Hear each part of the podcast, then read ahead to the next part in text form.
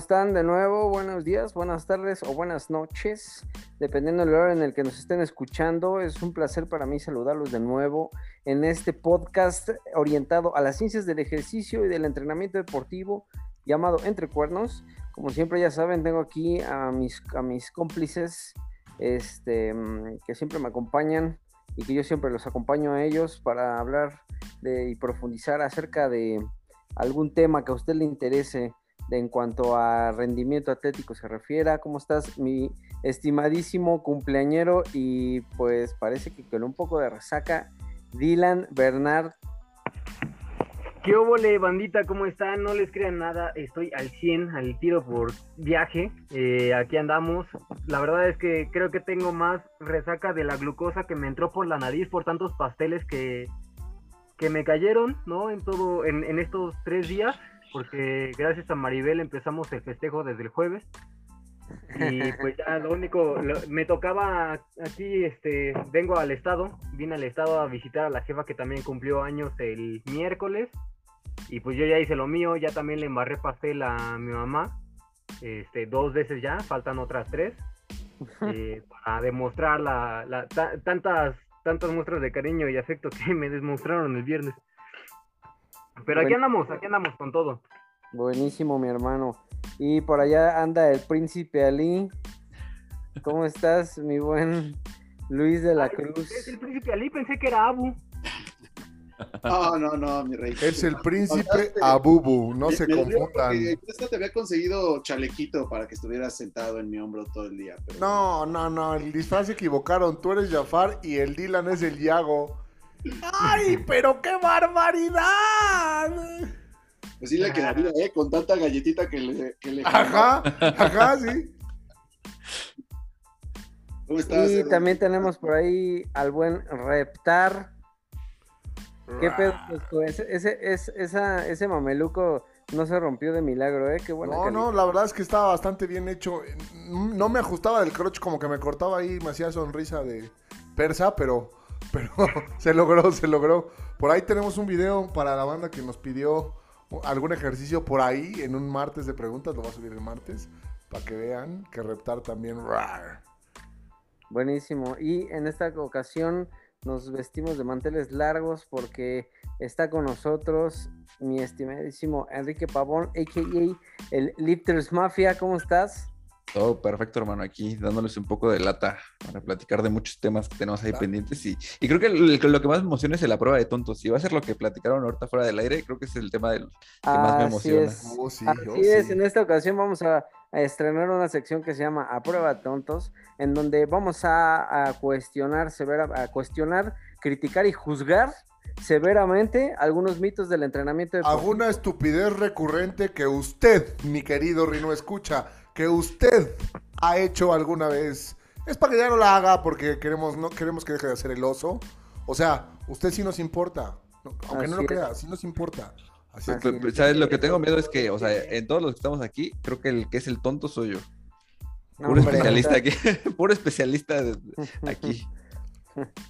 Y bueno, eh, vamos a comenzar. Por ahí acabamos de terminar el live también nos pusieron ahí algunos temas, pero pues como traemos una agenda un poquito llena en esta ocasión, solamente vamos a hablar de uno que fue entrenamiento en superficies inestables. Bueno, no, no es cierto. Carrera, trail, ¿no? Entrenamiento para trail. Ajá, para trail running. Expliquemos qué es trail running, por favor, el, al especialista Sensei Rino D. Te escucho, mi hermano pues ya está. Eh, trail running, a diferencia de otro tipo de, deportes o de competencias de running, este se caracteriza por estar corriendo en la montaña, en senderos eh, pues vertiginosos, ¿no? En senderos complicados, en donde hay piedras, charcos, ramas, hay muchas subidas. De hecho, qué bueno que se, que se toca este tema, ¿no? Porque se junta con la siguiente competencia de Savage Running Club, que es el 27 26 y 27 de noviembre del mes que empieza ya a partir de mañana, ¿no? Este, y que es descenso vertical, que es una carrera, en esta ocasión van diferentes rinos, van cuatro rinos en 25 kilómetros y los demás rinos son en 10 kilómetros en trail. ¿En dónde? ¿Cuándo, ¿Cuándo es? ¿Cuándo? 26 y 27 de noviembre. Ya. Sí, sí, 27 Una de semana, una semana después del Savage Odyssey Training Savage Camp Odyssey, en la playa. Eso también vamos a hablar hoy, el Savage Sí. Training Odyssey. Así es, así es. Comic Musical Awards. Sí, Aguanten, sí, sí, sí. No sé si hablarlo hoy o el siguiente podcast invitar a Tobar y que hablemos de, Ah, sí, de jalo, jalo. eventos, de eventos de endurance. Jalo, jalo. Que, que la banda lo- nos siga escuchando para el siguiente, así es que aguanten vara. Sí, está bueno, va, Va, va, va, va, va. va, va, va, va, Y bueno, buenísimo. Bueno, estábamos ahí, este, el trail running, la diferencia es que aquí, por ejemplo, es un poco más subjetivo con respecto al rendimiento, porque tú puedes tener unos buenos números en 5 kilómetros, 10 kilómetros, no estar corriendo rápido, relativamente rápido en flat, o hacer unos buenos parciales en pista, pero la diferencia es que en trail no sabes cuánta altura vas a ganar en las carreras, qué tan difícil va a estar la ruta, si te van a meter a charcos, a ríos, eh, si va a estar muy escarpado el terreno, entonces en- de que en un kilómetro, tan solo en un kilómetro eh, de ascenso vertical te puedes hacer de 8 a 10, 15 minutos si la ruta está demasiado dura, ¿no?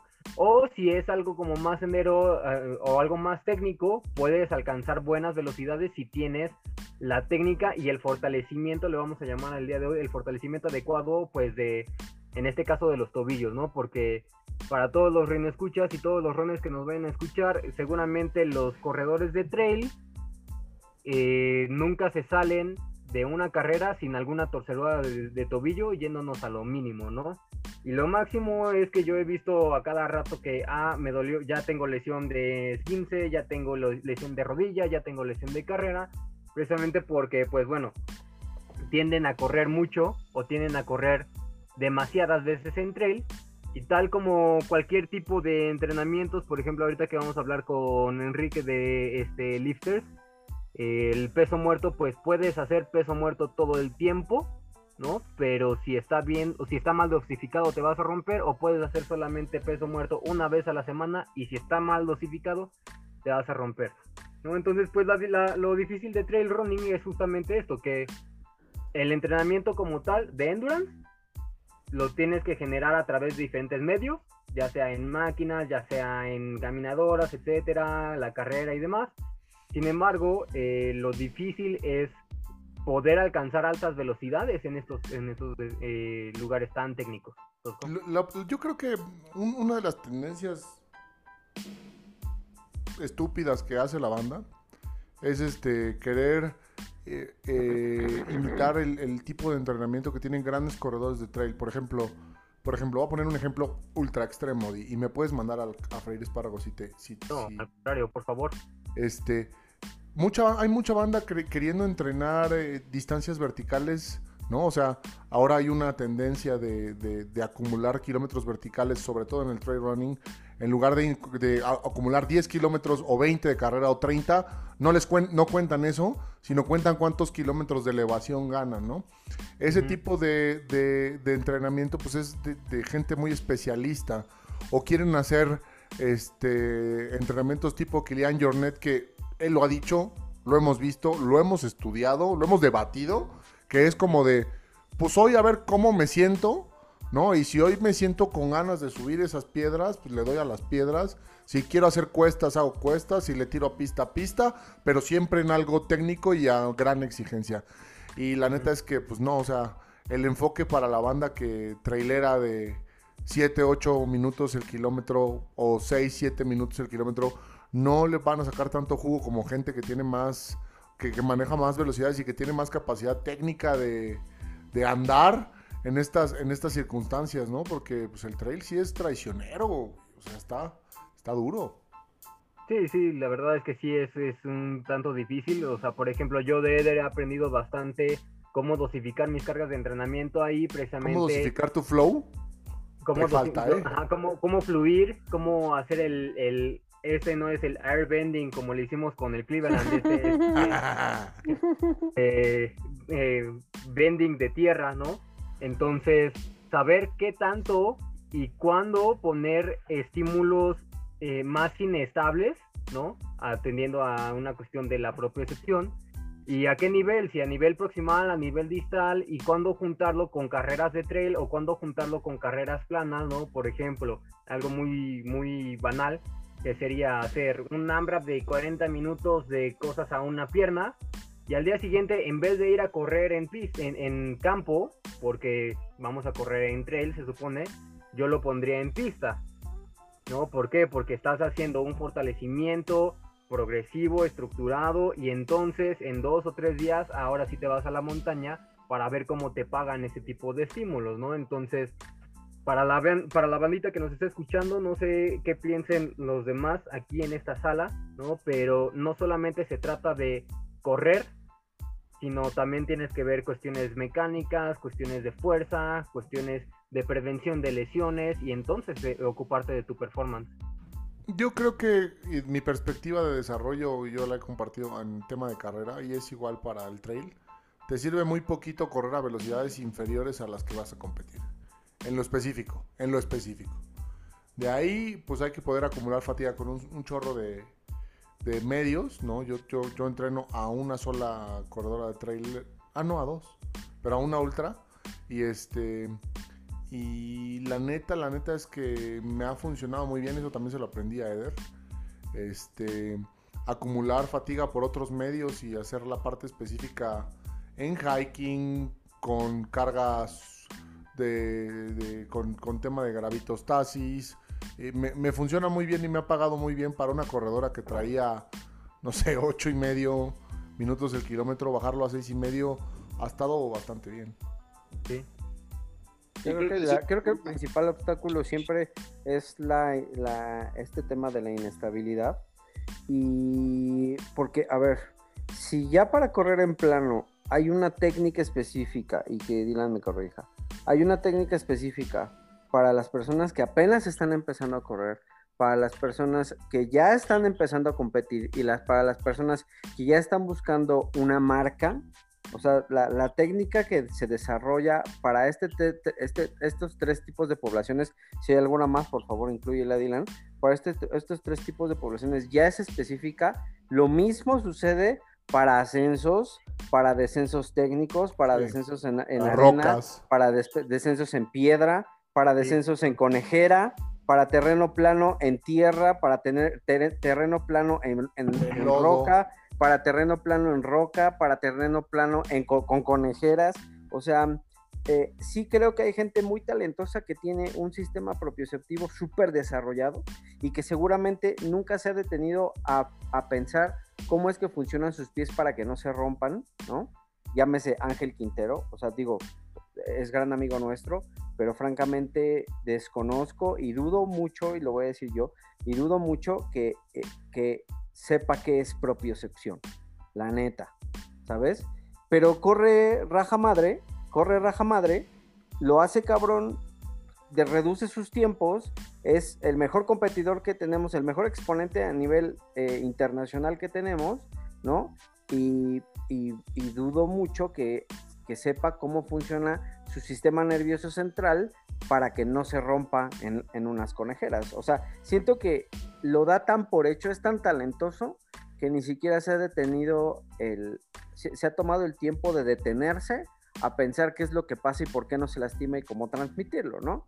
Versus el coach Eder, que algún tiempo intentó hacer trail running, ahorita escuché dos referencias mías y ya pensando en por qué yo sí me he dado cuenta y por qué seguramente Ángel Quintero no, es pues porque francamente yo soy, yo, yo soy la persona que más se ha lesionado de este foro, ¿no? Y la mayoría de mis lesiones han sido haciendo trail running y justamente tratando de... Una que otra caminando. Y una, no, yo hoy hace rato bajando la escalera, pero bueno, este, este, ¿Estabas borracho? Como yo sí, no, para nada. Y como yo sí soy muy lesivo y tengo este componente no tan desarrollado y lo he, lo he intentado desarrollar para no lesionarme tanto, pues la verdad es que caigo en cuenta de que sí, definitivo, la técnica a desarrollar, si la técnica a desarrollar para los distintos tipos de poblaciones en, en, en calle, en planos, es, es muy variada, para trail running es tres o cuatro veces más. De hecho, todo esto ya tiene un rato que, se sabe, por así decirlo. Ya, por ejemplo, si se meten incluso a la página de la Federación Internacional de, Atletismo, toda esta información sí se tiene a grandes rasgos, ¿no? O sea, incluso se especifica, a ver, trail running es una eh, disciplina diferente a lo que sería eh, eh, cross, country, a lo que sería mountain hike.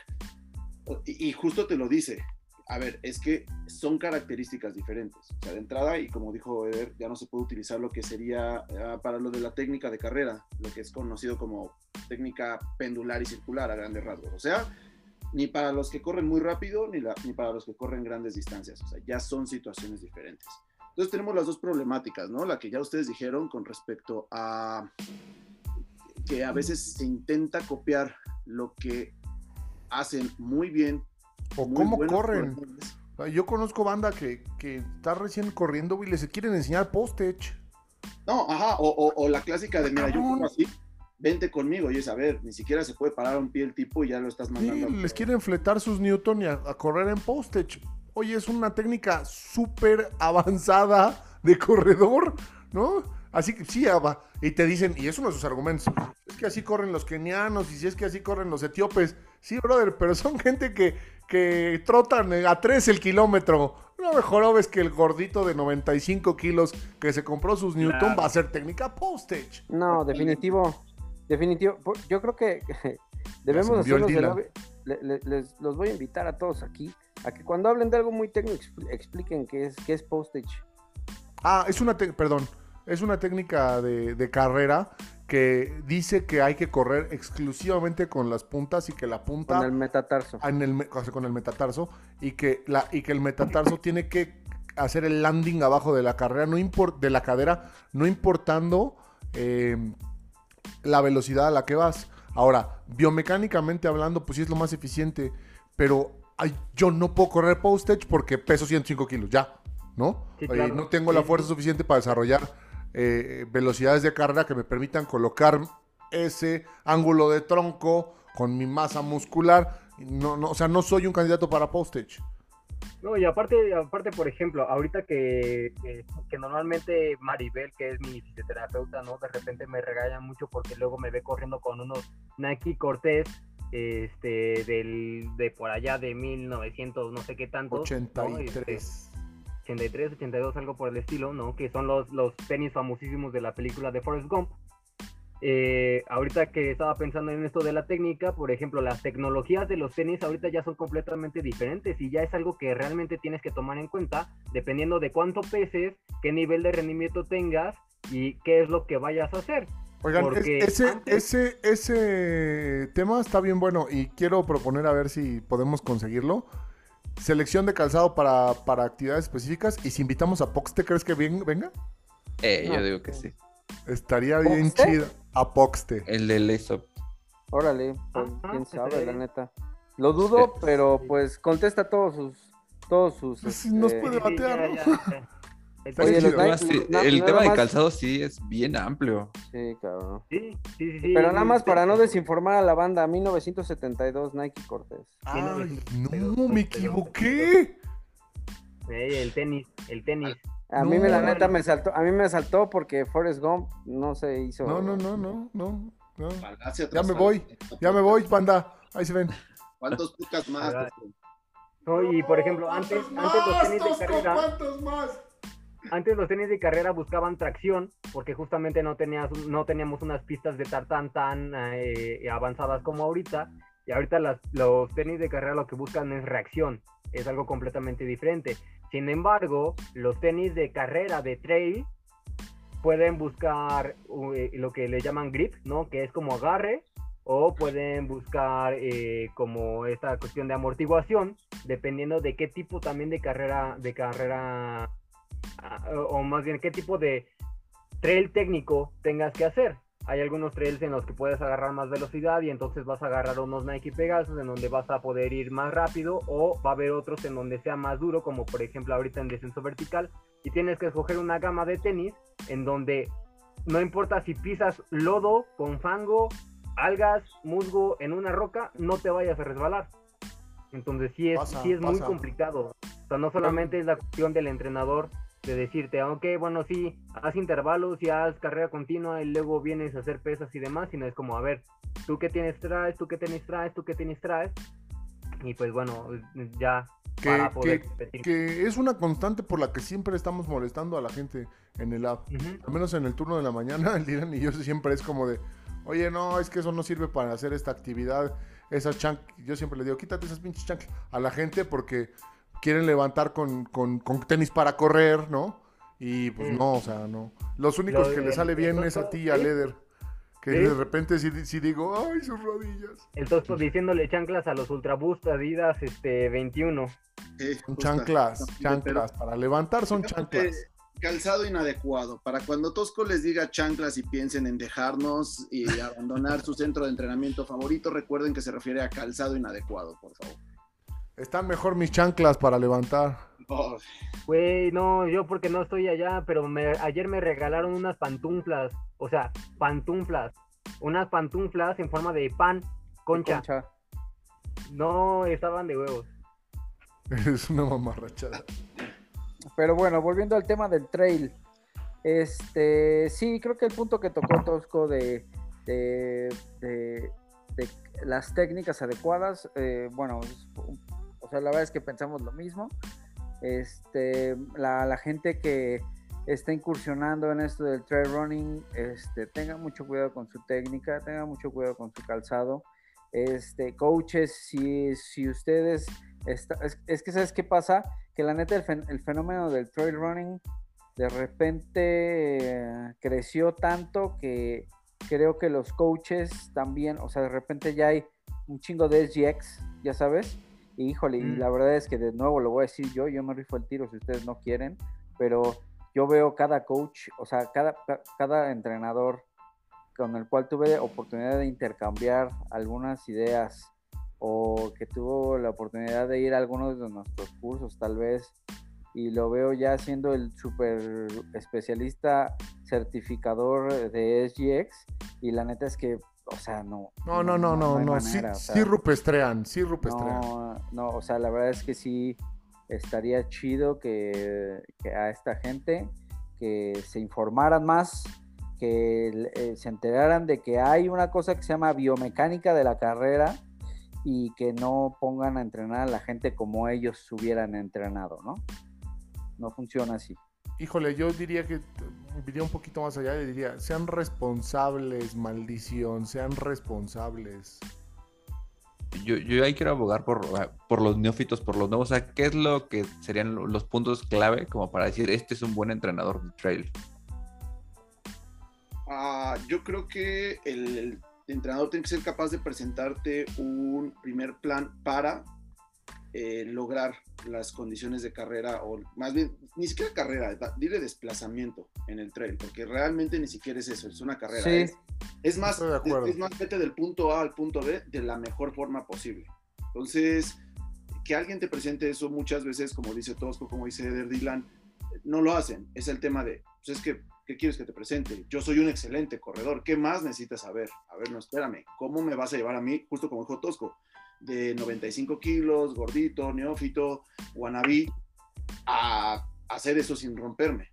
Y que precisamente, ahorita interrumpiendo a Luis eh, con esta cuestión de lo que estaba diciendo Eder, la mayoría de los equipos de trail y la mayoría de los equipos de corredores, el equipo se, se, o sea, se caracteriza por solamente tener a una sola persona que es buena, que es el entrenador.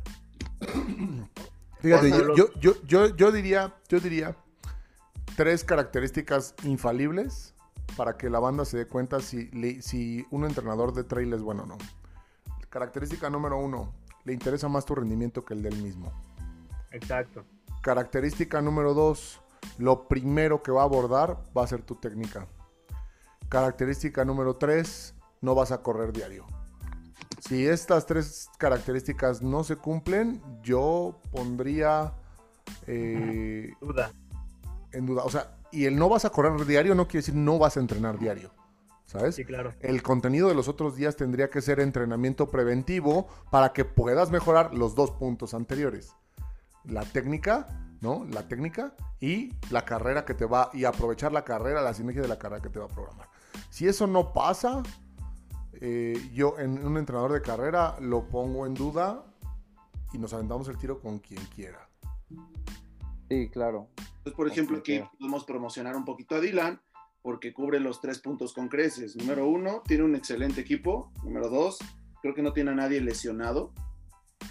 Y número tres es malísimo, entonces no se preocupen. Todo. No se preocupa más por su. Es bueno, sus equipo es mejor que él y, y no tiene lesionados. Sí, sí, Garantía. Sí, no, no, no, voy a pelear con respecto a ello. Lo voy a tomar como una No tengo pruebas, pero, tampoco, dudas. dudas. Y bueno, lo podemos dejar aquí, ¿no? ¿O qué? ¿O qué? ¿Alguien tiene algo más que agregar? A prueba de tontos. Señoras y señores. Ponme la música de a prueba de tontos, Dylan, la de la de, la de Spanish Fly. Comencemos. Eh, no, espera, espera, espera, déjame. vamos, para inaugurar esta sección.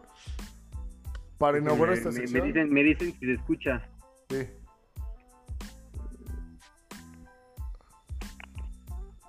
Cámara, di. Viendo que ya está, no, no sé. Le voy, le voy, le voy, a ver. ¿Se escucha? No. No. ¿No se escucha? No. Mándamela, ah, mándamelo, lo pongo desde Tendría que compartir de, la acá. Mándamelo y lo pongo desde acá. Ah, ok, ok, te lo mando, te lo mando. A ver. Tenemos que tener listo este sonido para la siguiente. Sí, claro. Se me acaba de ocurrir, se me acaba de ocurrir. Manda, ustedes no lo saben, pero neta, no, no traemos script. Sí nos escuchan nuestras estupideces en vivo, ¿eh? Sí, no, si para eso no necesitamos ser ingeniosos ni pensar. No, no, no, nos pintamos solos. Salen naturalitas. A ver, échalo. Échalo a tu micro. ¿Oye? Así es, y ahora, en nuestra sección, a, prueba de tontos, vamos a hablar del tema y la estupidez de moda que usted, su influencer, y la gente que sigue en Instagram ha hecho siempre. ¿De qué vamos a hablar el día de hoy, Dylan? El día de hoy es eh, polvitos mágicos que entran por la nariz. No, no, eso no. Eso no. Perdón, polvitos mágicos que utilizas en las manos para agarrar la barra. Eso es el uso y abuso del cholk. ¿Qué, ¿Qué, hemos escuchado de mitos del choc? A ver, a ver, Enrique, tú, Tú que vives ahí con la gente que, se cholquea. yo, voy a poner la parte de la ignorancia. O sea, aquí te dicen que te seca las manos, o sea, que tienes, o sea, te ayuda a que la barra no se te resbale. Este, que te, por ejemplo, con, con el grip de las barras, o sea, con el Nurling, dicen que ayuda a que no te abra la mano, o sea, como que hay mucho mito y, entre, lo peor es que creo que el mito va relacionado, ese es como que el, mito principal que creo que todos tenemos y con el que todos iniciamos en el gimnasio y creo que tiene que ver mucho con, con las películas y con redes sociales donde vemos que así todo el mundo hace sus nubes de, de magnesia y ya crees que tienes que ponerte los kilos para poder hacer un buen levantamiento. El problema son los de CrossFit, el problema son los de CrossFit. Ellos empezaron a bañarse y a ponerse chalk hasta las cejas en las nalgas y en las pantorrillas para poder trabajar. Yo creo que viene desde antes. A ver, para todos aquellos escuchas que no saben qué carajo es el cholk, es esta, lo que a nuestros abuelos le decían tiza. Es este polvo blanco que vive en unas cubetas. Magnesia. En, en magnesia. Eh, que vive en unas cubetas que lo usa la banda indiscriminadamente en los hombros, se lo ponen en la cara, güey. Se lo ponen en, los antebrazos. O sea, es mucho de power, ¿eh? ahí te, estás metiendo con los powerlifters, ahí sí, porque, ah, por ejemplo, hay uno muy famoso que sí se pinta la cara como si fuera. Ah, sí, el grandotote ese, ¿no? Así. Bueno, pero fíjate que eso, eso, eso siento que es parte como de su mindset, ¿no? O sea, él sabe que no le ayuda en la jeta. Pero hay banda que neta cree que, o sea, yo conozco banda que, que neta hace cleans a 35, a 135 libras, ¿no? Con 45 libras por lado y se ponen cholque en los hombros, que para cachar mejor la barra. No, te júntate con powerlifters. Aquí, o sea, barnizas la barra, digo, la, la, banca, por ejemplo, si va a hacer bench, le ponen a la banca, se ponen en la espalda, le ponen en las manos. por eso muchos no quieren a los powerlifters en sus gimnasios, porque son bastante abusivos con lo de la magnesia.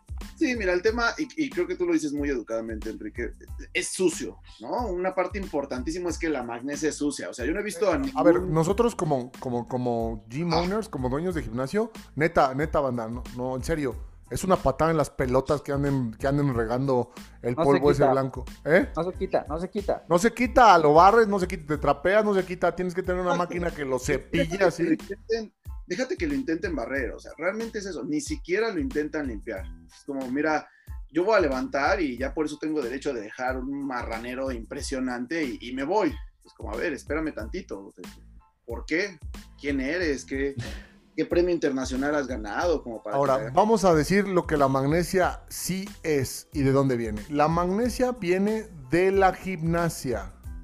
Los gimnastas usaban, usan magnesia. Y debo decir que en grandes cantidades. Ellos sí, ellos sí. La magnesia tiene una única función. Absorber la humedad. Es decir, te permite que en el polvo se disipe cierta humedad que vas a tener en tus manos. ¿Sí? Eso tiene una función específica porque viene de la gimnasia. Las barras de la gimnasia son de madera. Entonces, las barras de gimnasia se llenan con magnesia para que la, barra, la barra, la, la, barra, o sea, la cosa de madera, no se combe y no absorba este, eh, humedad del ambiente en el largo plazo. ¿Sí? Es parte del mantenimiento, es parte del mantenimiento de los anillos. Los anillos originales eran de madera, ahora ya hay de, de polímero, ¿no?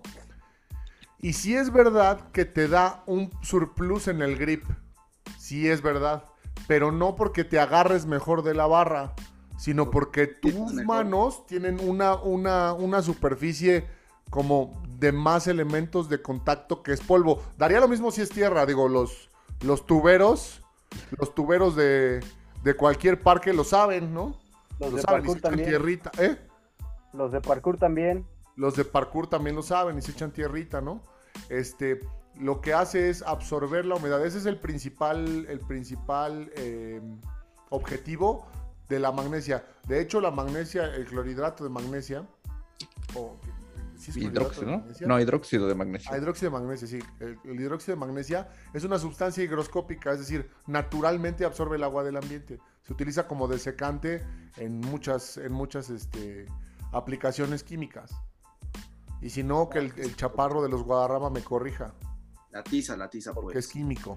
No, pero oye, es que tocaste un punto, o creo que el punto más importante al inicio, porque a ver, la mayoría es como, es que me seca de las manos, es que me ayuda al agarre. ¿En qué te ayuda al agarre? Si no es grumo para que te sujete a la barra. O sea, no, tiene propiedades, no tiene propiedades de, de sticky, no, no es pegajosa, ¿no? Ah, o sea, es que fíjense, gente, entienda algo, y justo lo dice Tosco, sale de la gimnasia, número uno. La superficie es de madera y es lisa. Los gimnastas dan muchas vueltas. Y en serio creen en, su, en su razonamiento lógico. Siempre le digo a la gente groserías. ¿Y en serio creen este, que les ayuda a sujetarse mejor? No. Lo que ayuda es una especie de lubricante para los gimnastas para poder dar las vueltas más libres y no atorarse. O sea, primer gran mito, no los sujeta mejor. Por el contrario, evita que se atoren en la superficie. Y de hecho, de sobre ese punto. Ah, lo que pasa es que también se mete en el nurling. O sea, se mete en el moleteado. La, magnesia se mete en el moleteado. Y entonces lo que hace es que, bueno, a mí se me hace tonto, pero pues habrá quien.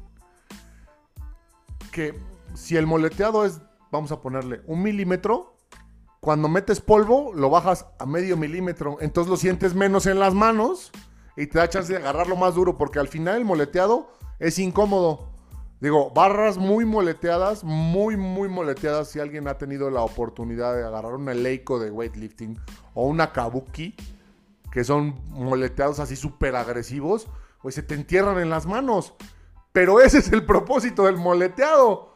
Que no te gire la barra y que te dé una mejor superficie para poderla retorcer a la hora que la atacas, ¿no? En un, en un weightlifter, pues el moleteado es un poquito más, es un poquito más bajito, pero es no tan grande, es mucho más finito para que no- a la hora de que hacen los pulls con hook grip, no, no les, no les, este, no, no les No ruede la les barra. arranque el dedo aparte. Pero a ver, No, pero tiempo, justo- A ver, pero a ver, tiempo. ¿Ustedes no, no ocupan magnesia, güey? Sí, pero es que una de las funciones es que ahí te va. Ajá, ¿ustedes para qué lo ocupan, güey? por el exceso de humedad. O sea, el otro punto por el que sí sirve es si tienes un exceso de humedad. O sea, para la gente que le suda mucho las manos o que le suda, ah, no sé, que, que- ajá, que, que la mano la tienen bastante, bastante sudada, sí ocupas un poquito de chalk para eliminar durante el levantamiento ese exceso de humedad. O sea, pero estamos hablando de que, fíjate, yo no sé, me estreso porque decir, a ver, voy a levantar 250 kilos N cantidad de veces. Tengo que durar tanto tiempo levantando eso, hacer un levantamiento. Entonces, me lo pongo para asegurar mi esfuerzo en ese tiempo de levantamiento. Yo, yo, pero no hemos dejado hablar, Enrique. No, yo digo que ahí la, la cantidad es el problema. O sea, porque justo hablando de Nurling, que tú sea, el exceso de magnesia dentro de la barra le, le quita esa propiedad del Nurling. Y entonces, por eso, in- incluso en campeonatos, tienen que estar limpiando la barra entre cada lifter para que no pierda esa propiedad que tiene la barra. O sea, por eso tienes que hacer un, sweet spot entre la cantidad justa para que absorba humedad y no se vuelva incluso en detrimento de, de tu agarre, porque si la barra se te vuelve lisa, pues pierdes toda, toda la ventaja que podría llegar a tener por el Nurling. Ahora, en ese sentido, sí tiene sentido la banda que levanta en, en shorts cortos y se la pone en las piernas porque pues, sudan de las piernas, ¿no? Claro. Eso, eso, eso sí tiene sentido. Este, tiene sentido la banda que se las ponen en, en los, en, los, en, en las playeras cuando usas un yoke o cuando haces un implemento de, de un elemento que puede resbalarse, tiene sentido porque la, la playera absorbe cierta humedad. Ahora, hay mejores opciones, ¿no?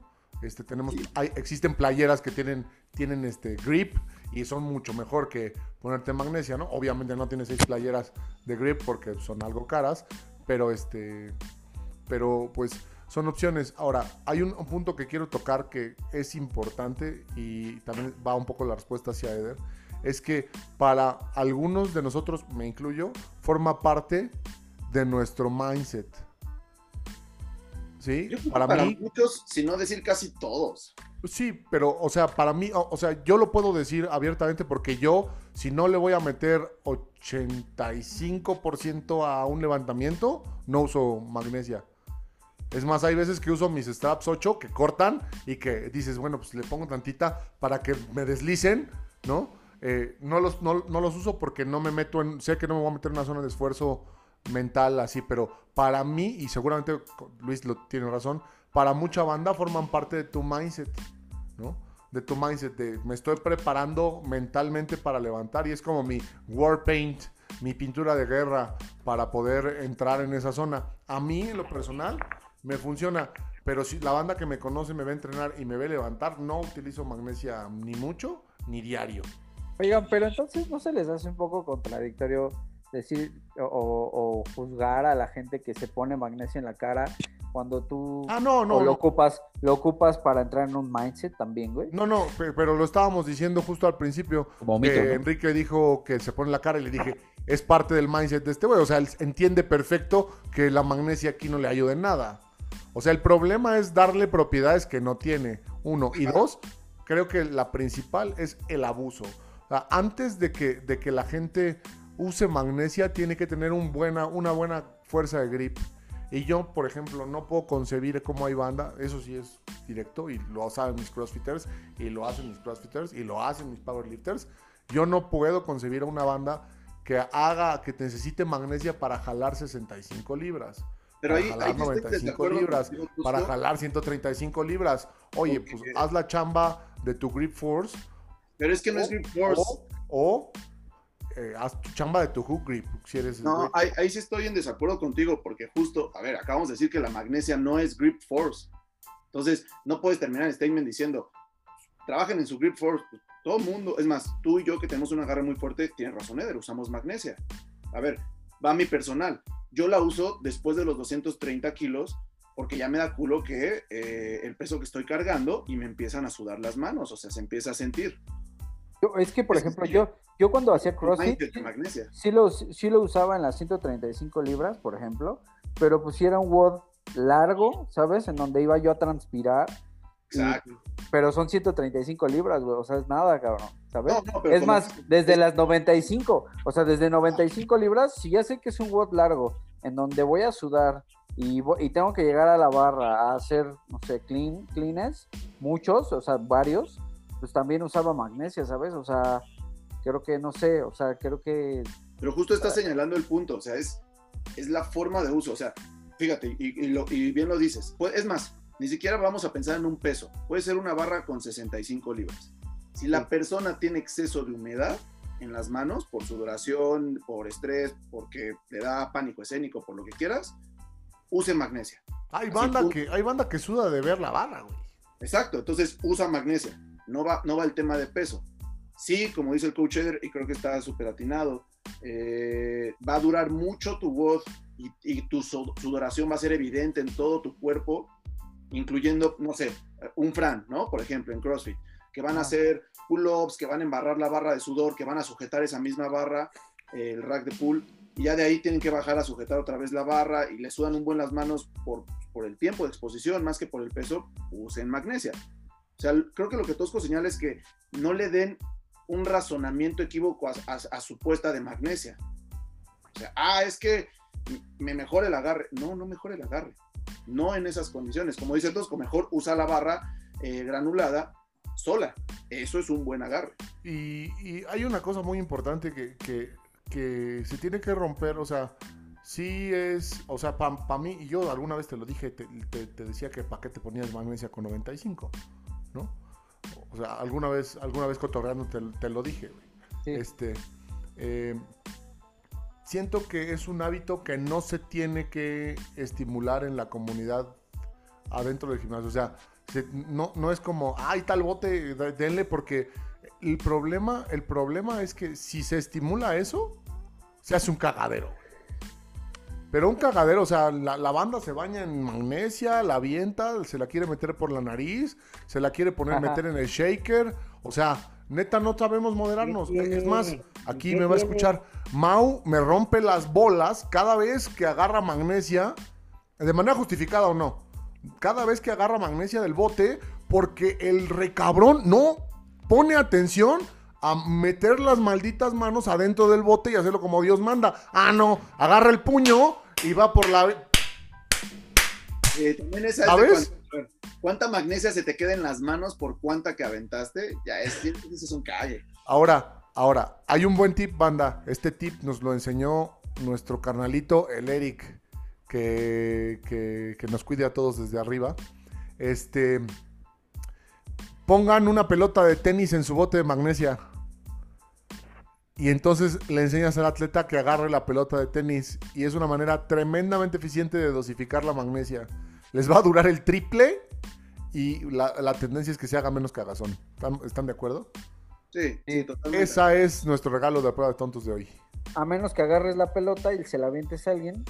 ¿Verdad, Dylan? ¿Verdad, solamente, Dylan? solamente no, jueguen, no jueguen con la pelota. No jueguen con la puntitos pelota. por todas partes. Pinche Es, Dylan. es una mala idea, te regañan, se enojan. ¿No? Y es como, Oigan, "Güey, pues bueno, un diviértete". último mensaje para la gente que ocupa magnesia. ¿A partir de cuántos kilos? ¿A partir de qué porcentaje o qué? No, no hay porcentaje, no hay kilos, ese es el punto. ¿Se puede usar? ¿No se puede usar? Te sudan, te sudan las manos en exceso, ponte. Pero ahí te va otra. Y es que de hecho la magnesia tiene otro tema. El exceso de magnesia daña las manos, o sea, reseca en demasía las manos y por eso terminan saliendo callos. Entonces es otro punto de a prueba de idiotas. ¿Cuánta gente ya hemos visto que se pone demasiada magnesia para que no le salgan, para que no se le rompan los callos? Y eso, banda, Ah, sí. es lo que no. origina que se le Ya rompan le sus cambiaste callos. el nombre, ya le cambiaste el nombre. Ya le cambiaste el nombre, no somos, no son, que no son idiotas. Son idiotas. Maldición. ¿Cómo se llama entonces? A prueba de tontos. prueba de tontos, güey. Hay que ser Pues. suavecitos. Hay que cuidar a la gente. Ah, sí, Entonces, ¿qué opinas de eso, Tosco? Porque eso igual viene, viene documentado. O sea, estamos hablando de información que sale de, de estudios. Digo, ya saben que al final existen un montón de científicos que no tienen otra cosa que hacer en, en estar sacando en estudios random. Yo ya, ya opino. está estudiado eso. O sea, el exceso de chalk reseca las manos al punto de, de que eso es lo que facilita. Que se te cuarte la piel, sangre, sí. Sangre, claro. A, a ver, yo opino que yo estoy no a favor del uso, yo, estoy en contra del uso irracional de la magnesia en los gimnasios. En primer lugar, porque es un cague limpiarla y es una falta de respeto para tus demás compañeros. Y no va dentro de la disciplina de un atleta como yo lo concibo, ¿no?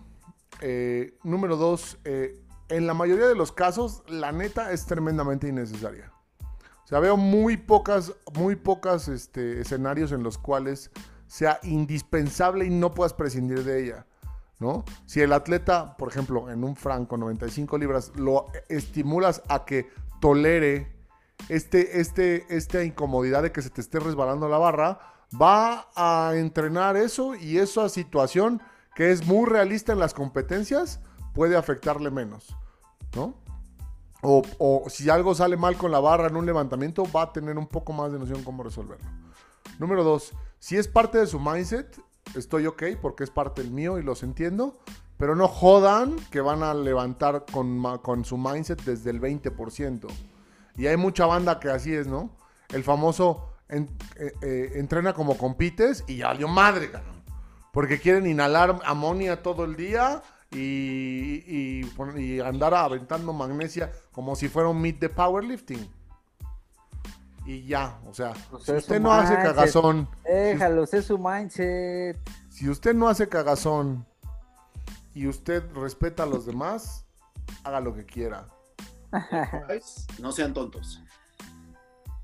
Algo que nos quieras de- decir, Enrique, de, de- de- de tu comunidad. que es nuestra comunidad. Todos somos de la misma comunidad. No, o sea, yo creo que el tema es la cantidad. O sea, sí, mídanse en, en la cantidad, sean prudentes también y piensen en los demás. El, el cagazón, o sea, porque siempre viene alguien que viene atrás de ti, no va a estar sentándose en la banca toda llena de magnesia, agarrando barras todas ll- llenas de magnesia. Los discos luego los ves, por ejemplo, en los gimnasios, tienen ahí todas las manos, es que, o sea, no había necesidad de- de bautizar todo el gimnasio con tu magnesia. O- justamente. Y O vayan a Mafia, luego o vayan a. Luego esas bautizadas de magnesia con las manos marcadas en las nalgas de alguien también está, está divertido. Normalmente cuando veo a Tosco que va a liftear es como agarro magnesia y pum, ahí está. sí, sí, es Es cierto, maldito pervertido. La jalea, mmm, la jalea. Y sí, Eder tiene razón.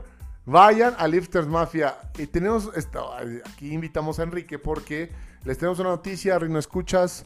Si usted está por ahí, por la zona de Cuapa, Loreto de Vaqueritos, Ochimilco, este, si vive en Izcali, pero quiere ir a un lugar donde lo van a tratar como un atleta y está en las condiciones de desplazarse, vaya a Lifters Mafia Training Club que abre sus puertas a partir de mañana. ¿Cierto, Correcto. Enrique? Cuéntanos un Com- poquito. Ah, qué emoción. Qué emoción. Sí, la verdad, es que, eh, la verdad es que sí estoy muy, muy emocionado. Y aún así les doy la dirección para que ubiquen. Es Prolongación División del Norte 5239, local 8, es el local del fondo, aquí en Xochimilco, muy cerquita de la glorieta de Vaqueritos, a 5 minutos. Está bastante, bastante conectado. Gente de Xochimilco, pues les queda de paso. Ahora sí que Xochimilco solamente tiene dos salidas y esta te queda eh, a, a- a me- a la mitad de una, entonces, pues toda la gente del sur puede pasar ahí a entrenar. Y sí, como dices, la verdad es que es un lugar dedicado y pensado de lifters para lifters. Entonces ahí vamos a tener, pues, el- no sé si quieran que platicamos ese detalle así de cómo fue la, la colaboración con Savage. Y los- Platícalo todo, Enrique. Platica lo que Perfecto. tú quieras, hermano. Eres nuestro invitado. Perfecto. Bueno, pues veo un poquito recapitulando de qué es Lifter Mafia, porque de repente como que la gente no cacha bien de qué va Lifter Mafia. Fue un proyecto que nació para darle difusión a los deportes de fuerza, tanto powerlifting como strongman, alterofilia, crossfit, y pues ha ido creciendo mucho el proyecto. Eso nos llevó a las puertas de Savage ahí para colaborar un par de veces en, en eventos. Eh, Ustedes estuvieron participando en el Strongman Virtual Challenge, también en otras de las competencias que estuvimos ahí teniendo. Y derivado de eso y pues de unas conversaciones surgió la idea de, abrir este gimnasio, porque creo que uno de los problemas que hay en, en, México en particular, en la Ciudad de México, es la falta de espacios destinados para practicar este tipo de deportes. Digo, si no es Savage, pues básicamente no hay otro espacio que tenga todo el equipo para practicar Strongman. Digo, ustedes, el lab, muchos lo conocen como el Disneylandia de los Strongman la fábrica de Strongman. Entonces, eso es parte de lo que queremos traer ahora a esta parte de la ciudad. Digo, no estamos lejos de, ahí del Pedregal donde se ubican ustedes, pero sí estamos un poquito más al sur, entonces es un público distinto. Y bueno, ustedes saben que los gimnasios son un lugar que tiene que quedarte cerca de casa o cerca de tu destino, porque si no es complejo de repente andarte trasladando. Esa es la, la, opción que se tiene ahora aquí por el sur de la ciudad. Todo esta, esta parte está todo el combo, o sea, regadera, estacionamiento, está la placita, Está coquetón. Este, Va a haber hay comida, cafetería, Hay cafetería, cafetería. Para, que, echen el desayuno. Este, y eh, bueno, pues estamos muy orgullosos, muy agradecidos de que South Training va a estar operando todos y cada uno de los programas que van a estar allá. Si usted hace, si usted es este un atleta, atletucho, atletazo, atle algo, Atletipo. cáigale, ¿eh? Atletipo. No, y saben que la verdad es que de, reconocerse la labor de Lifters Mafia, que en un inicio comenzó meramente con el objetivo de difundir el, deporte del strongman y el powerlifting, cosa que pues la verdad es que no, o sea, siendo sinceros, no es un deporte tan popular, ¿no? Porque está muy estigmatizado, porque no es tan conocido por lo que ustedes quieran, y la verdad es que lo ha hecho excelente y su ambición por que el ese deporte tenga más crecimiento y tenga más difusión y además tengan un lugar más donde poder entrenar, que lo llevó a, poner un centro de entrenamiento y este y qué chido, la verdad es que es bastante respetable, o sea, neta sí que late el, el, powerlifting. Y la neta quedó bonito, o sea, es un espacio súper funcional y tenemos que decirlo, tenemos que decirlo, estamos aventando a nuestro mejor, eh, nuestro mejor productos de, entrenadores. Va a estar, ¿quién, ¿quién, va a estar ahí este, en, el Lifters, este, mi coach? Cuéntanos. ¿Quién coach? Cualquier coach, los tres son coaches. Yo, no soy. él no, pero todos los demás sí. A ver, Luis, Luis, Luis, que diga Luis. A ver, vamos a completarle un poquito. Vamos, eh, va a estar el coach César Melo y la coach Lorena, ambos, eh, a ver, en orden de prioridad, ambos estudiantes, o más bien estudiados, perdón, ya, ya egresados de la carrera de ciencias del deporte, ambos con amplia experiencia en los deportes de fuerza, ambos con muy buen performance para los que necesitan de ver cómo se hace algo los dos son muy buenos realizadores de levantamientos, tanto eh, alterofilia como weightlifting, como movimientos strongman, etc. Y tienen un muy buen ojo como coach, o, sea, en la técnica del coacheo, en esta parte de señalarles sus puntos importantes. La verdad es que es un team bastante equilibrado. sí, es un dúo dinámico. Esto está, es un dúo dinámico. Y les va a ayudar mucho para quien quiera estar allá. Se les va a exigir, se les va a dar resultados.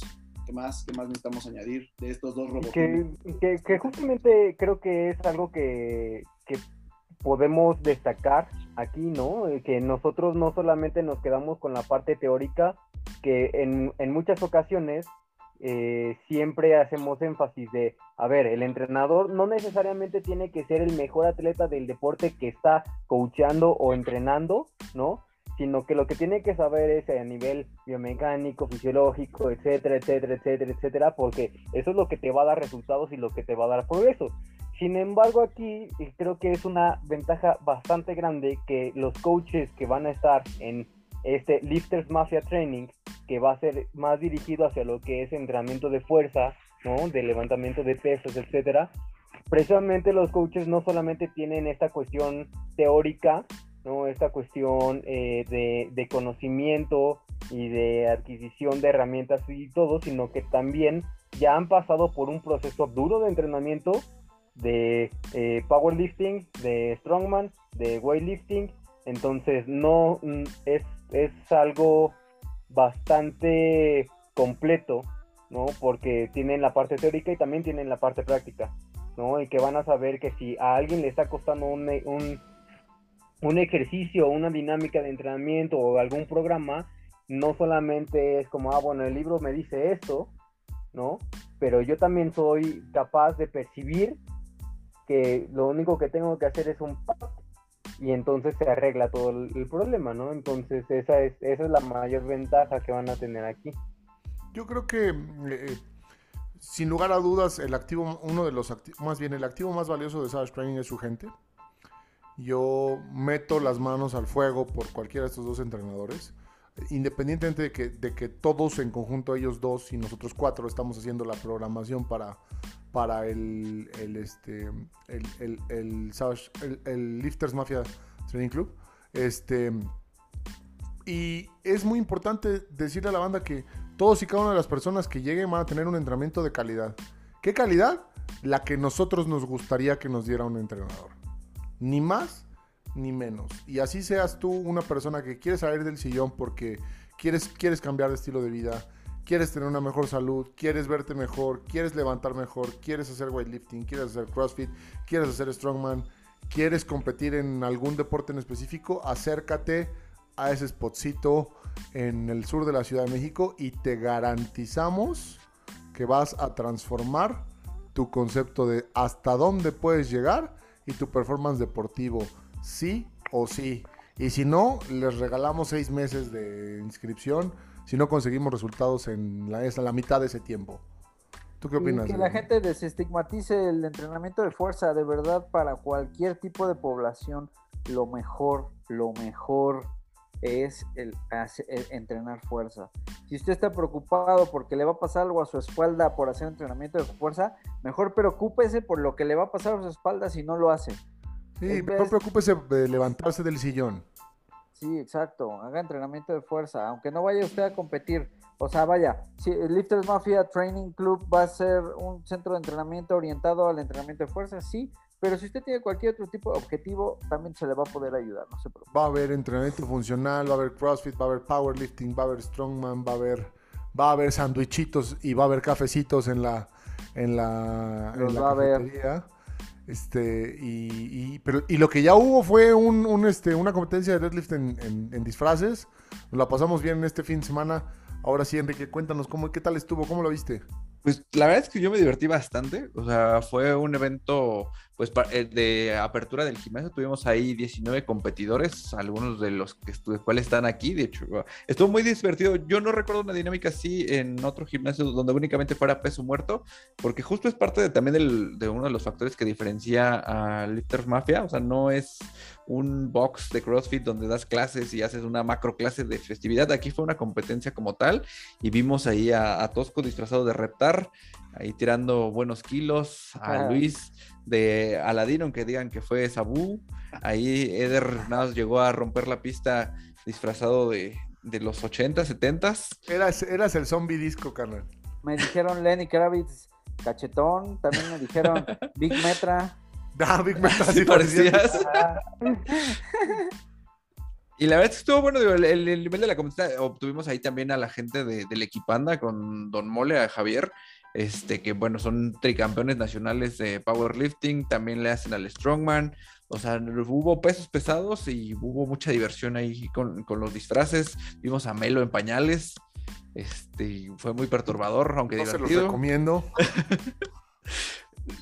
ah, no quería recordarlo. Pero a ver, cuéntenme ustedes qué les pareció como, como participantes de este evento. a mí lo que me impresiona es que hubo un chingo de PRs en disfraces. Sí, sí, sí, la neta es que, a ver, siendo sinceros, nosotros, o sea, competimos en el evento y nos subimos bien con disfraces y así, pero como que pues, sabíamos que era de convivencia y no lo pusimos, o sea, no hicimos semana de, de descarga, ni había, ni llevábamos a punto, ¿no? Y la verdad es que creo que en términos generales, todos los elementos del equipo de levantamientos, nosotros no, porque estábamos muy cansados, pero todos los, elementos del equipo de levantamientos le hicieron muy bien su, chamba, ¿no? O sea, creo definitivamente que, que, puedas meter un PR disfrazado está, está cagado. Eso Ya lo habla saben, que, banda, que la no gente usen se chalk, sentía no chido, usen ¿no? chalk para sus levantamientos, pónganse un disfraz y a darle duro. Y órale. No magnesia, disfraces. He ahí el secreto. Ese, ese no es un mito, ese es una realidad. Y el, el tema de los de la comida y los drinks que hicieron con Monster, que, que es una bebida este a la cual tú eres tremendamente adicto, este Enrique. Eh, la verdad es que a mí sí me gustaron esos drinks, es- ese, ese, ese Energy Bar me gustó, este, lo disfruté. Y muy a gusto, la verdad es que la, la banda de lo- los equipandas son, son el show cuando llegan a cualquier lado. Ah, sí. Son cagadísimos. Un saludito a Don Mole, que seguro nos escucha. Este, y si no nos escuchas, Don Mole, no me jodas, ya escucha el rino, el rino, el rino entre cuernos y vuélvete un este, un rino escucha. Este, la verdad es que muy bien. Creo definitivamente que eh, existe un potencial tremendo para hacer una comunidad. Somos boxes hermanos y, y vamos a estar ahí en todos los, los eventos apoyándonos mutuamente. Y como bien lo dices, este, Enrique, el formato que, que se pretende no es una clase convencional, no vamos a buscar clases convencionales eh, dirigidas, ¿no? Que muchas veces eso es como, no sé, no, no, no sé, no soy Jane, Fonda ni mis, mis entrenadores no son Jane Fonda como para estar ahí dirigiendo clases, este, como en formatos estándar, sino son entrenamientos un poco más dirigidos hacia las necesidades, no necesariamente al performance, sino hacia, hacia las necesidades de todas y cada una de las personas que ponen un pie en Lifters Mafia. Y el compromiso de, de nosotros como Savage Training es alto con sus objetivos de vida, sea cual sea el que fuere. Así es. Statement está bastante bueno porque es como entrenamiento no convencional que lo puede empezar a hacer cualquier convencional. O sea, tampoco se quede gente con, con el tema de, uy, entonces es la muerte día uno. No, no, no. Es para todos. No, y a ver, o sea, que, que, que- que sea un formato diferente de clase dirigida no, no está, o sea, solo es diferente, no es porque, no, digo, yo, yo digo que yo no soy Jane Fonda porque yo, yo nunca lo he hecho, nunca, y Eder aquí no me va a dejar mentir, yo nunca he dirigido, él sí daba clases de body pump, aunque nunca lo diga, Este, y él era Jane Fonda, él sí era Jane Fonda, este, pero pues a, a mí nunca me ha tocado, ¿no? O sea, la vida me ha llevado por otros caminos y yo no lo haría, por eso digo que yo no lo haría. ¿Cómo le hacías, carnal, en el, en el, en el body pump? Voy a hacer un video de eso. Nah, neta. Vas a hacer, vas a hacer una clase de. Pago, ¿cuánto cuesta? ¿Cuánto cuesta? Es más, abro la convocatoria. Vamos a hacer una clase la- de. Mira, la única manera, fíjate, la única manera en la que yo esté al frente de un grupo haciendo esas cosas es que hagamos una clase con causa. Que juntemos feria y que esa feria se done a una buena causa. Entonces sí me van a ver ahí. Lorenzo Lamas. Una más para que acabe el año, nadie te la cree, Tosco. Sí, Tosco, ya, güey. Ya es- na- ca- cada episodio se compromete güey. algo No, diferente. Eso es, hartos, no, Tosco. eso es. ah, Eso es caridad, Cumple- banda. cumple- ¿Por cumple por qué no apelan a mi debes. espíritu caritativo? Cumple hacer el ridículo tiene que ser, hacer el ridículo tiene que tener redituabilidad. Este, Tosco, paga lo que debes, luego hablamos, sí, sí. ¿Lleva qué? ¿Una cima, un maratón o no sé cuántos? No, Creo que cada episodio te, ya. te No, no comprometes algo diferente. La milla a con costal, todo. Piedra. Todo. Pero bueno, este, se acabó el tiempo, ¿no? Ya estamos. Se acabó el tiempo. Gente, se viene el Savage Odyssey. Es un eh, training camp en la playa. Escogimos una lejana playa de, de- de Veracruz. Se va a poner increíble. Vamos a volar a, a, este, a Tobar, que es Criptella. Él sí es. Es sí es- él sí terminó sí una gogue. es- él sí él sí terminó es- una gogue. Él sí, él sí trabaja de la mano con Joe de Cina para hacer eh, eventos de endurance. Entonces, este, hay cupo limitado. Por favor, pónganse en contacto si estás interesado. Ya vamos a sacar los precios esta semana, ¿verdad, Tosco? Es correcto. Y venga, ¿algo más que agregar? Atentos. Que vayan al Savage, al digo al Savage. Que vayan al Lifters Mafia Training Club. Es que yo lo siento como mi casa, por eso le digo al Savage. Sí, Este, el Lifters Mafia Training, Training Club, eh, vaya, ¿qué está esperando? Saque su trasero del sillón y vaya, no se va a arrepentir. Aquí los Saque esperamos. su Y sí, trasero trajinesco.